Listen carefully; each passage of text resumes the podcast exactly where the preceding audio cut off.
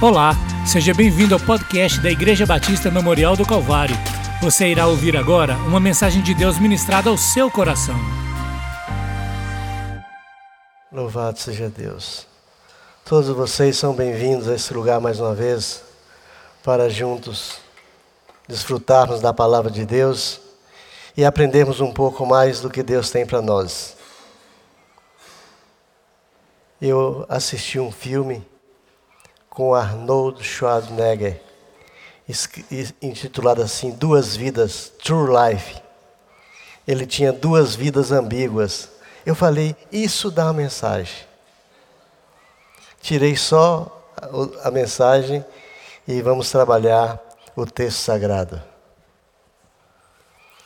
Eu gostaria que vocês abrissem as vossas Bíblias na primeira carta de João, Primeira Epístola de João, capítulo 5, versículos 11 a 12. Se pudermos ficar em pé em reverência à palavra de Deus, seria bem proveitoso. Primeira a João, não é o Evangelho de João. Primeiro a João, fica depois de Hebreus, de Pedro, encontrou lá. Primeira Epístola de João, capítulo 5, versículos 11 a 12. Encontrar agora? Louvado seja Deus. Está escrito assim: E o testemunho é esse, que Deus nos deu a vida eterna, e essa vida está no seu Filho. Aquele que tem o Filho tem a vida. Aquele que não tem o Filho de Deus não tem a vida. Vamos ler outra vez que esse texto é muito profundo.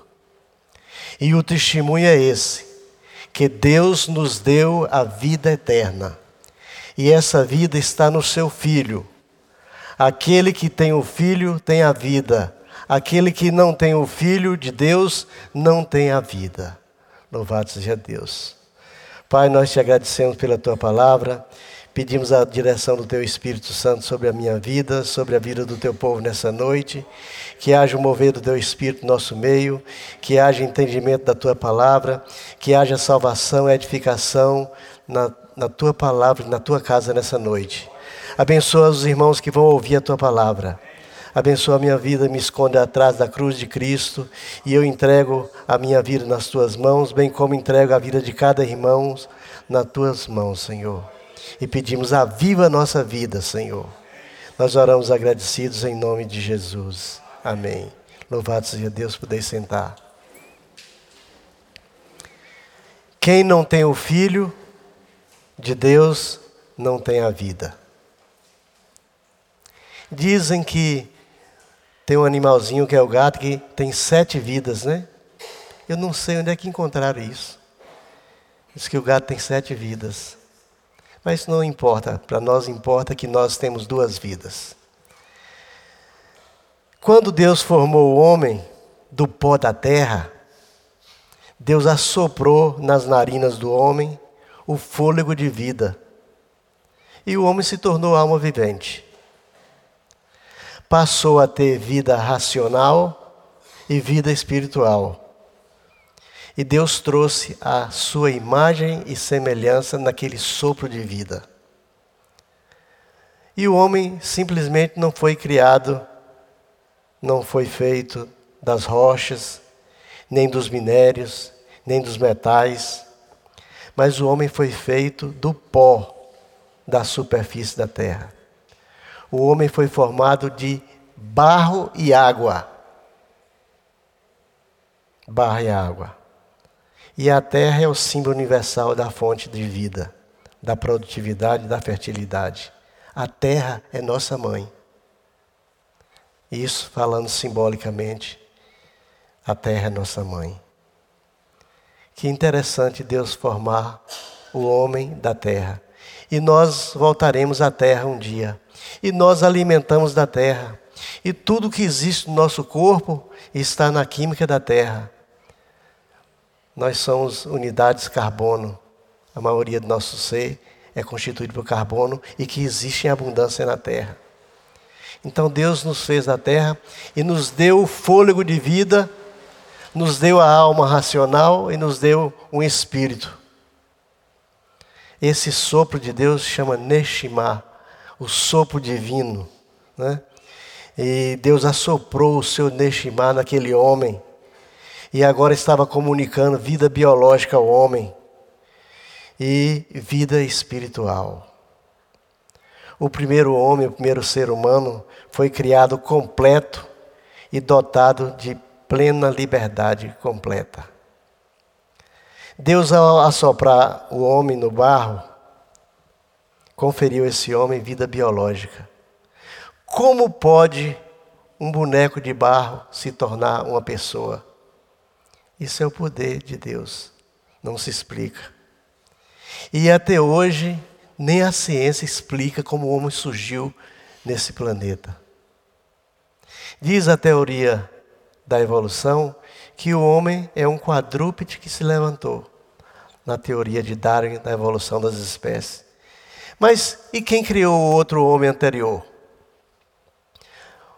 As narrativas do homem é que Deus criou o homem e falava com o homem, o homem comunicava com o homem, com Deus.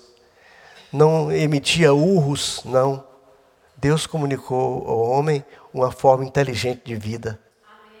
E a Bíblia descreve isso tranquilamente. Deus falava com o homem na, na viração do dia. O interessante é que quando Moisés escreveu isso, ele foi transportado em espírito para o passado para ver e escrever as coisas bonitas que Deus criara. O homem foi criado um ser especial. A imagem que Deus colocou no homem é, seus atributos, atributos de bondade, atributos de misericórdia, de justiça. Então, esse foi a vida que Deus soprou no homem. Isso é uma coisa importante porque logo depois do pecado, o homem perde parte dessa vida. O homem morre espiritualmente.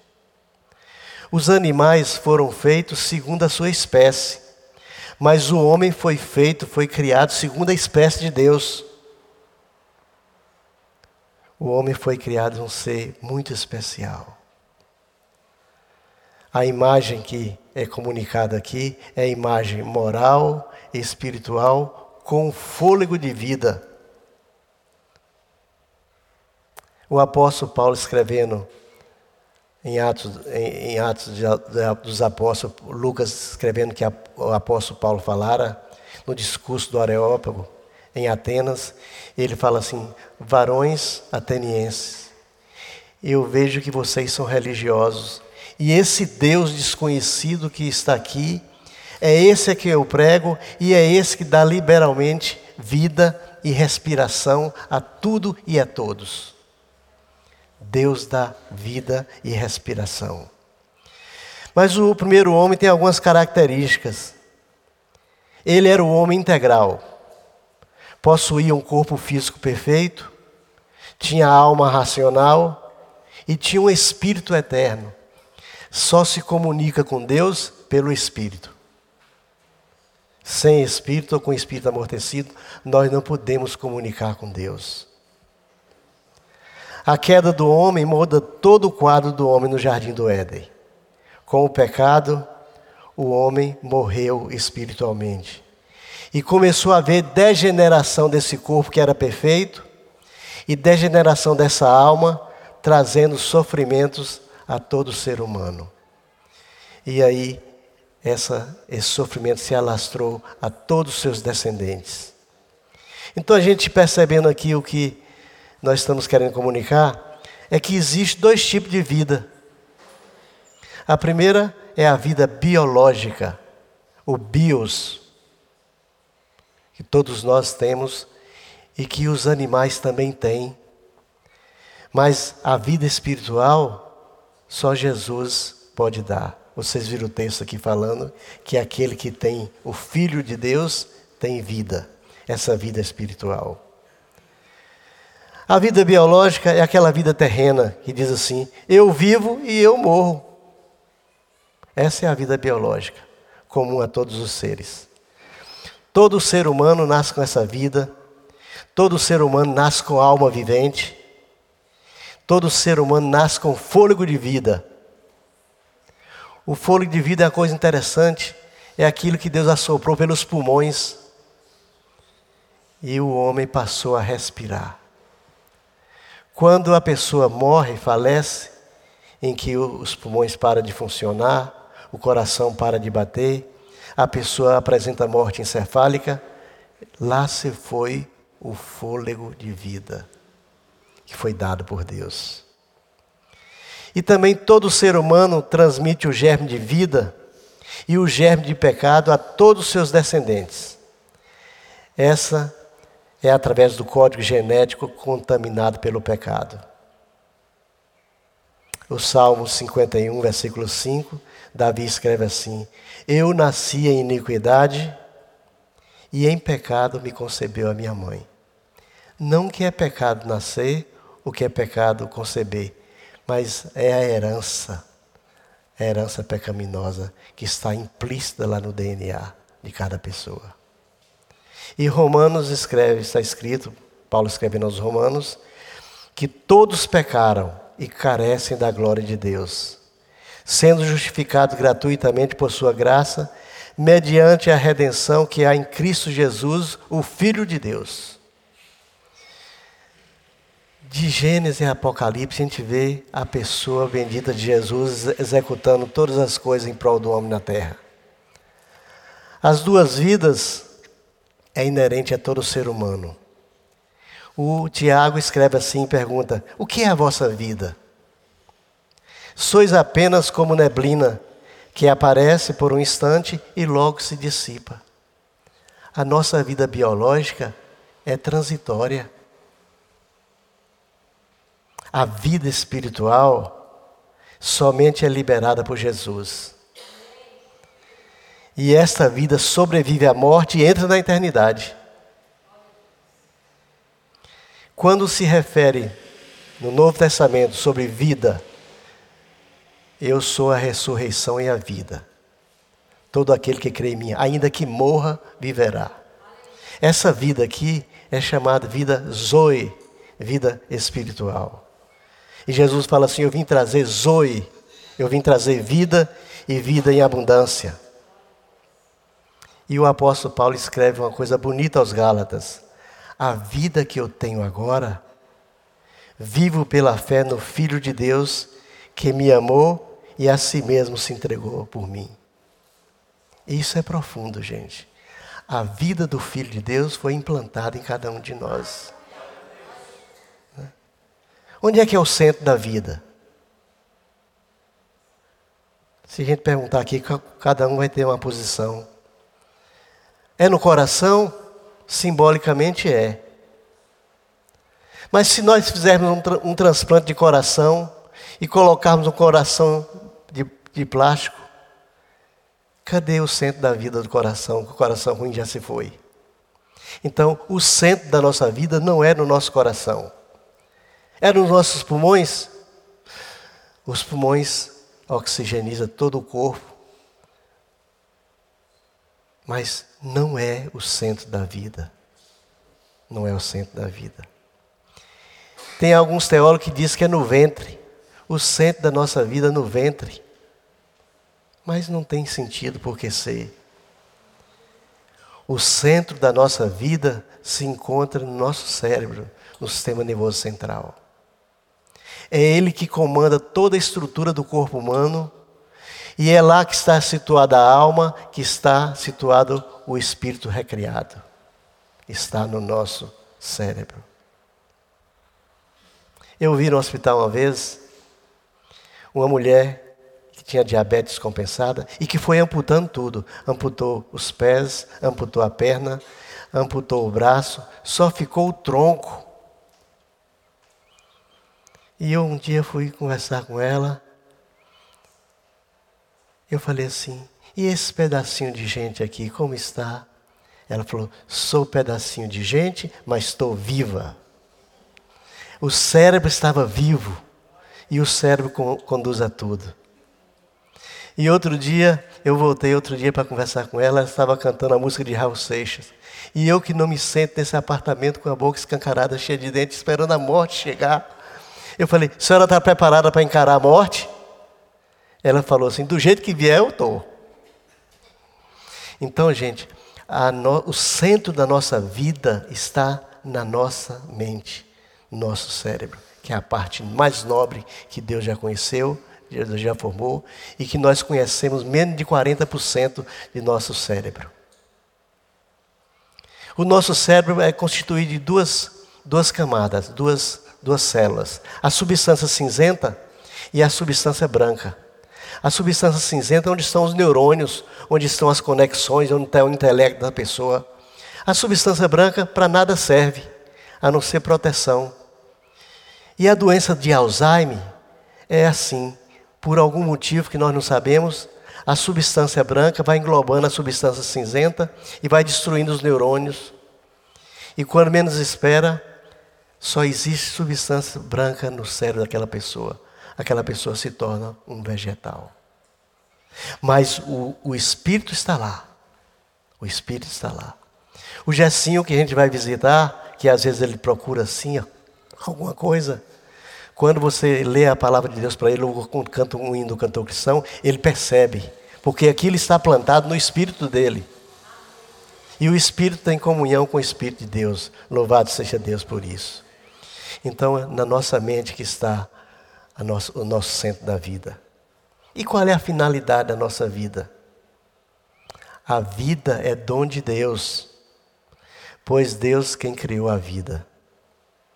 Deus, ao, nos criar, tinha um propósito excelente para nós, mas com a queda de Adão, esse projeto foi modificado e Jesus precisou vir ao mundo para salvar a humanidade. Tinha um projeto excelente no Éden, em que nós iríamos morar eternamente sem pecado. Já pensaram nisso? Mas a figura do tentador mudou toda a história do ser humano nessa face da terra. E aí entra Jesus com a sua obra vicária, trazendo vida eterna, trazendo salvação eterna. O caráter da vida é sagrado, gente. A, a vida é sagrada, é dom de Deus. Nós não podemos tirar a vida de ninguém. O aniquilamento da vida só pertence ao Senhor Deus. Nós não podemos tirar a vida de ninguém. A vida é mistério de Deus, nós não podemos marcar nem quando começa, nem quando termina. Quem de nós pode marcar o dia da sua morte? quando vai extinguir a sua vida? Nenhum de nós. E tem três situações que são coisas difíceis de se avaliar e muitas vezes é, não entendido por muitos e muitas vezes preocupado por alguns. Por exemplo, o suicídio, a eutanásia e o aborto. São três formas distintas de se acabar com a vida, com a vida humana. O aborto é a forma mais fácil e covarde de acabar com a vida de um feto, que mal começou a existir. Mas o feto é uma substância viva, ainda sem forma, é bem verdade, mas é um projeto vivo de Deus. O aborto é uma coisa condenável. Porque quem vai sofrer esse assassinato não pode se defender a gente só entende o aborto em casos extremos, como anencefalia e outras situações difíceis. Eu vi um caso interessante em Belo Horizonte, em que uma médica, filha de um pessoal daqui de Conquista, estava grávida e era anencefalo, não tinha cérebro a criança uma formação congênita que teve, não formou cérebro. Então, o, aquele ser só estava viva, vivo por causa da mãe que continuava viva. Porque quando nasceu aquele, aquela pessoa, já nasceu morta, já nasceu morrendo, porque não tinha mais como respirar sem cérebro. E eu fiquei preocupado com aquilo, falei, mas por que, que essa, essa jovem mãe não optou por tirar o feto? Ela optou por não matar o seu filho.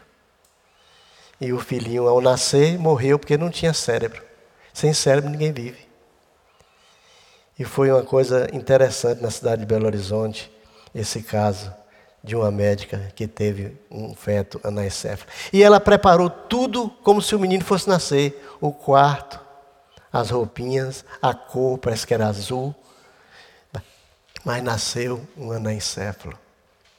São coisas que a gente pensa, mas a gente não tem a resposta para isso. O Supremo Tribunal Federal aprovou uma, uma medida de aborto terapêutico só nesses casos. Só nesses casos extremos.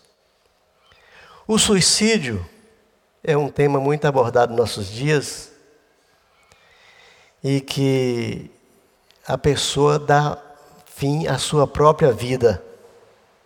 Nós não vamos entrar em detalhes que se algum crente que, que cometeu suicídio é salvo ou não é salvo, é uma situação delicada. As pessoas com quem eu converso, nenhum quiseram escrever nem, nem falar sobre, sobre o assunto. O mais próximo que eu vi escrever sobre isso foi o pastor Hernando Dias Lopes, que ele fala sobre a depressão, depressão levando a suicídio.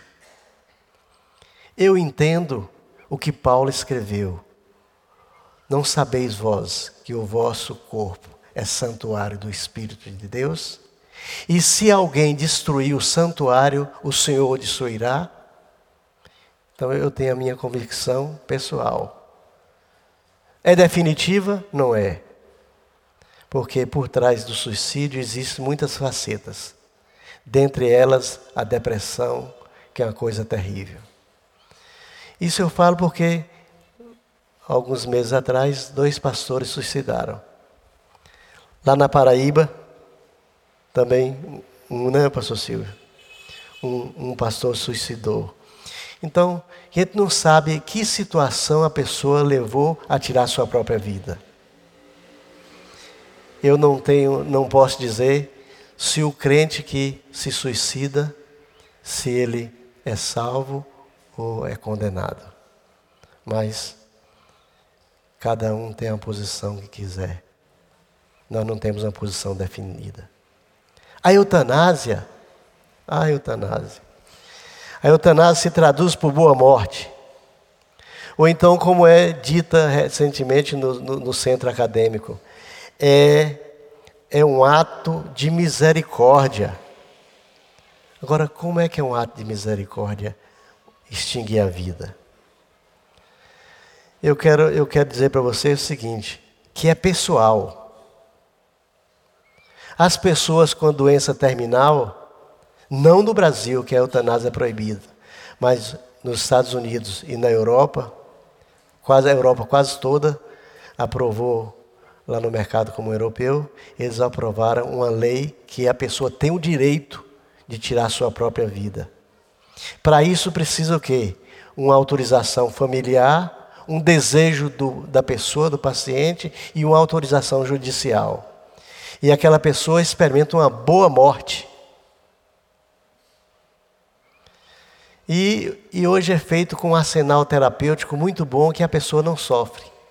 A pessoa é levada para uma clínica, para um hospital, lá é injetado na vida, na, na veia, um medicamento indutor do sono, e depois eles injetam um produto que despolariza e, é, e acontece uma parada cardíaca subsequente com morte encefálica. A pessoa morre dormindo, anestesiada. É uma boa morte física, mas quem sabe a virada da, da vida para a morte eterna? Quem sabe como é que vai ser do lado de lá? Depende para onde foi. No futuro, a humanidade vai poder pensar e escolher moralmente essa situação. Mas fica a dúvida para a gente: será que isso não são meros atos de assassinatos legais? Será que nós somos, queremos ser donos, nós somos donos da nossa própria vida? E nós temos o direito de tirar nossa vida quando nós quisermos, mesmo sendo portador de uma doença terminal e que com muito sofrimento. Eu prefiro deixar a vida se esvanecendo nas mãos de Deus. A vida humana é dom de Deus. Nós não podemos tirar nem marcar o dia. Eu coloquei aqui eutanásia espiritual. Vocês já viram isso? Existem pessoas com o dom de orar e Deus recolher a pessoa. Eu chamo de eutanásia espiritual. Eu conheço duas pessoas assim. Uma é minha sogra. uma é minha sogra. Ela vai visitar uma pessoa, mas você vê que ela está em fase terminal, ela ora: Senhor, recolhe essa vida logo, Senhor. E recolhe mesmo. Eu falo para ela que ela tem o dom de, de eutanásia. Ela fica morrendo de rir, né? E tem outra irmã na igreja de Getsemane que toda pessoa que ela ora está em fase terminal, aquela pessoa é recolhida. O interessante é que essa pessoa agora passou pela UTI. Eu falei, será que não foi ninguém lá para orar por ela também, para ela ser recolhida? Ai, que saudade da irmã de Ó mas está viva. Está viva e passou por uma fase difícil e hoje está fazendo hemodiálise. Deve ser colega de Fifi lá na, lá na Nefron. Né? Então, a eutanásia espiritual é assim. Tem situação que você vai e você não sabe como orar pela pessoa. Você não sabe se ora para Deus levantar ou se ora para Deus levar e fica incógnita. Eu não tenho esse dom, não, viu, gente? Eu não tenho esse dom, não. Mas tem pessoas que têm. A morte na cadeira elétrica é mais restrito a alguns países. Na América do Norte já foi extinta a cadeira elétrica, porque a pessoa torrava mesmo o cérebro da pessoa com aquele choque tão terrível. Hoje já dão a mesma medicação que é usada para eutanásia. E eles dão a injeção letal. Né? A cadeira elétrica é muito traumatizante. Quem assistiu aquele filme do Tom Hanks, A Espera de um Milagre, você vê lá aquele, aquelas pessoas que vão para o corredor da morte e ser torrado ali com aquela quantidade de, de, energia no cérebro da pessoa. Hoje eles não fazem mais isso. A pena de morte hoje é com injeção letal, salvo nos países muçulmanos, que é por apedrejamento ou por fuzilamento.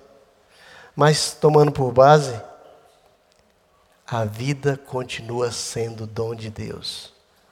Ele dispõe de cada vida como ele bem quiser e a hora que ele quiser. E eu creio assim, quando Deus quer levar um, ele sorteia lá uma senha e fala assim: senha azul, rua tal, número tal, fulano de tal. Valmir. Aí você fala assim, alto lá, Senhor. Não é hora ainda não. Então, Deus tem um tempo de vida para cada um de nós. Nossa, nossa vida está escrita na, na, na palma das mãos de Deus. Então Deus vai dispor por cada um de nós como Ele bem quiser. A prova disso é os livramentos que Deus nos dá. Né? Então, Valmir, pode ficar em paz, meu filho. Você vai ser arrebatado, é meu desejo. Né? Eu espero que você seja arrebatado. Então, mediante tudo isso, a missão de Jesus foi trazer a vida eterna, a vida de Deus, a vida inextinguível. Quem não tem o Filho de Deus não tem a vida eterna. E Paulo escreve nos Colossenses, fala assim: quando Cristo, que é a nossa vida, se manifestar, então vós sereis semelhantes com Ele em glória. Louvado seja Deus. Porque a vida que eu tenho agora, tenho no Filho de Deus, que a si mesmo se deu e morreu por mim. A vida eterna só Jesus pode dar. A vida zoe, a vida espiritual, e também nos deu e continua dando a vida biológica a cada um. Mas a vida biológica só para nós não é interessante viver. Porque quando extinguir a vida biológica, vai prevalecer a vida eterna sem Cristo e a vida eterna com Cristo. A vida eterna dos, dos salvos nos céus e a vida eterna dos não salvos no inferno. A morte eterna é a existência fora do plano de Deus. E muitas vezes nós podemos ir aos céus sem dinheiro, sem saúde, sem honra, sem amigos, mas ninguém nunca alcançará o céu sem Cristo. O Filho do Homem veio trazer vida e vida em abundância. Esse texto de João fala assim: Eu vim trazer vida e vida em abundância. Que muitas pessoas pensam que a abundância aqui é abundância financeira. A abundância é eterna. Eu vim trazer vida. Você vai encontrar lá no original, não bios, mas zoe, vida espiritual. Do mesmo texto que você vai encontrar, eu sou a ressurreição e a vida. Eu sou a ressurreição e o zoe. Eu sou a ressurreição e a vida eterna. Louvado seja Deus, que só Jesus pode dar. Que tipo de vida nós estamos vivendo? Jesus prometeu: Eu lhes dou vida eterna. Quem crê em mim tem a vida eterna. Quem crê no Filho tem a vida eterna. Louvado seja Deus por isso. E eu não sei porque que as pessoas não entendem isso. Jesus não só destruiu a morte, como trouxe a luz, a vida, a imortalidade, mediante o Evangelho. Está escrito em 1 Timóteo, capítulo 1, versículo 10. Ele destruiu a, a morte, trouxe a luz, trouxe a vida, a imortalidade, mediante o Evangelho das Boas Novas. Todos nós aqui temos certeza que temos vida eterna? Quem não tem certeza de vida eterna? Não precisa se acovardar. Jesus pode dar nessa noite. Eu dou a vida eterna. Eu vos dou a vida eterna. Quem tem o filho tem a vida. Quem não tem o filho não tem a vida. Deus nos deu vida eterna através do seu filho. E essa vida está em Jesus Cristo. Ele tem poder para dar e tem poder para tirar. Então, só Ele é o doador das duas vidas. E Ele tem poder de perdoar pecados, de romper com o pecado original e nos dar vida. Vida eterna, vida plena, vida abundante. E às vezes nós não valorizamos e vivemos uma vida tão medíocre tão medíocre a ponto de termos inimizades, a termos de, de termos sentimentos negativos. E nós temos tudo para ter sentimentos profundos, sentimentos bons, sentimentos de, de, de, de graça. E às vezes não percebemos isso. Ele veio nos trazer vida e vida em abundância. Não veio trazer dinheiro, não veio trazer prosperidade, veio trazer vida abundante. Nós devemos pensar mais nisso. Somente Ele pode trazer vida e vida em abundância, rompendo com o pecado. Louvado seja Deus, porque eu creio que todos nós aqui temos essa vida. A vida que eu tenho agora, eu tenho no Filho de Deus, que a si mesmo se deu em meu lugar e morreu por mim. Paulo fala isso aos Gálatas.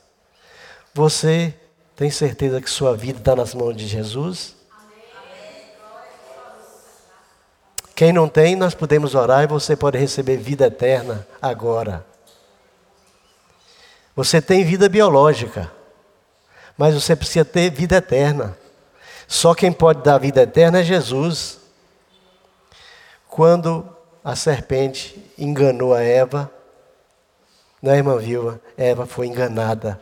As mulheres foram enganadas. Né? Ela pregou sobre outro dia aqui. Eva preferiu obedecer à serpente, mas não obedeceu a Deus. E comeu do fruto proibido e deu a seu marido, e aí morreram espiritualmente. O espírito que os comunicava com Deus estava agora amortecido. Mas ainda existe fagulhas do espírito no coração do homem natural. E Deus quer restaurar agora. O Espírito Santo regenera o seu espírito amortecido e vos dá a vida eterna. Tem alguém nessa noite que não tem certeza de vida eterna? Vocês viram que você pode ir para o céu sem dinheiro, sem saúde, sem amigos, mas ninguém vai ao céu sem Jesus. Tem uma, uma música que fala assim: Para o céu, pela cruz irei.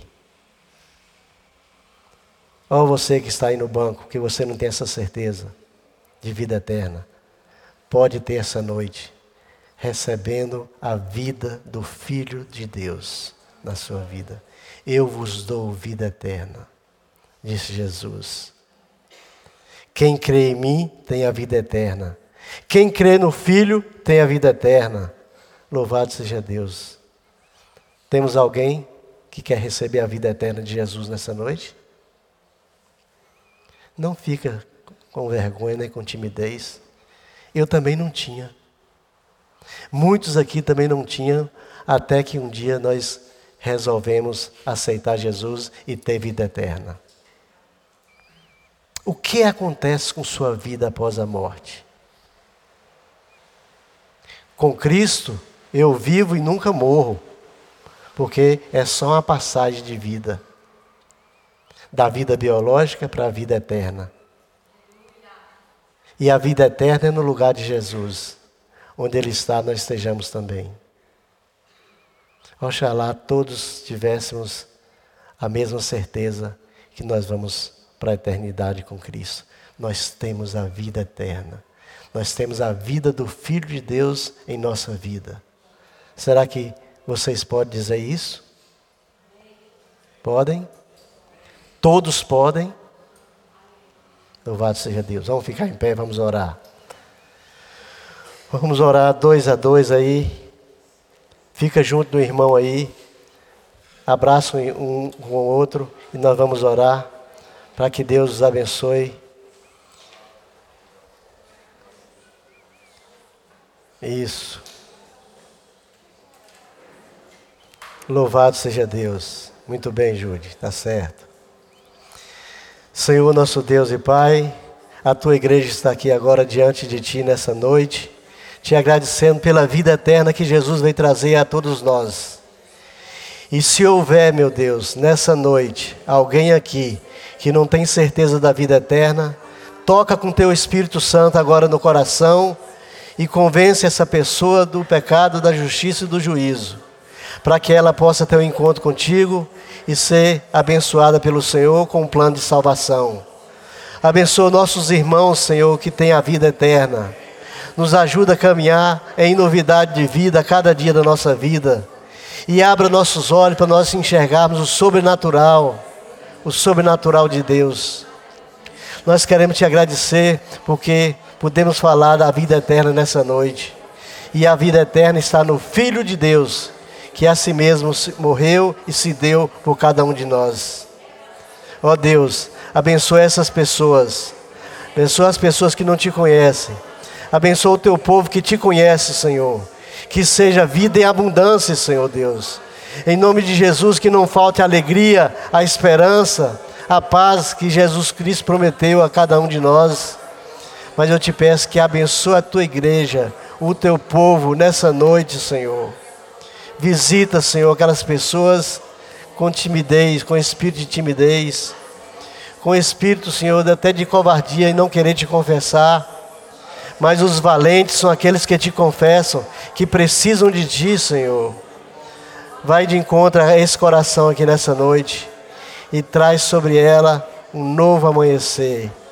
Traz sobre ela a vida de Cristo Jesus e abençoa a tua igreja, o teu povo, em nome e por amor de Jesus. Amém, amém e amém.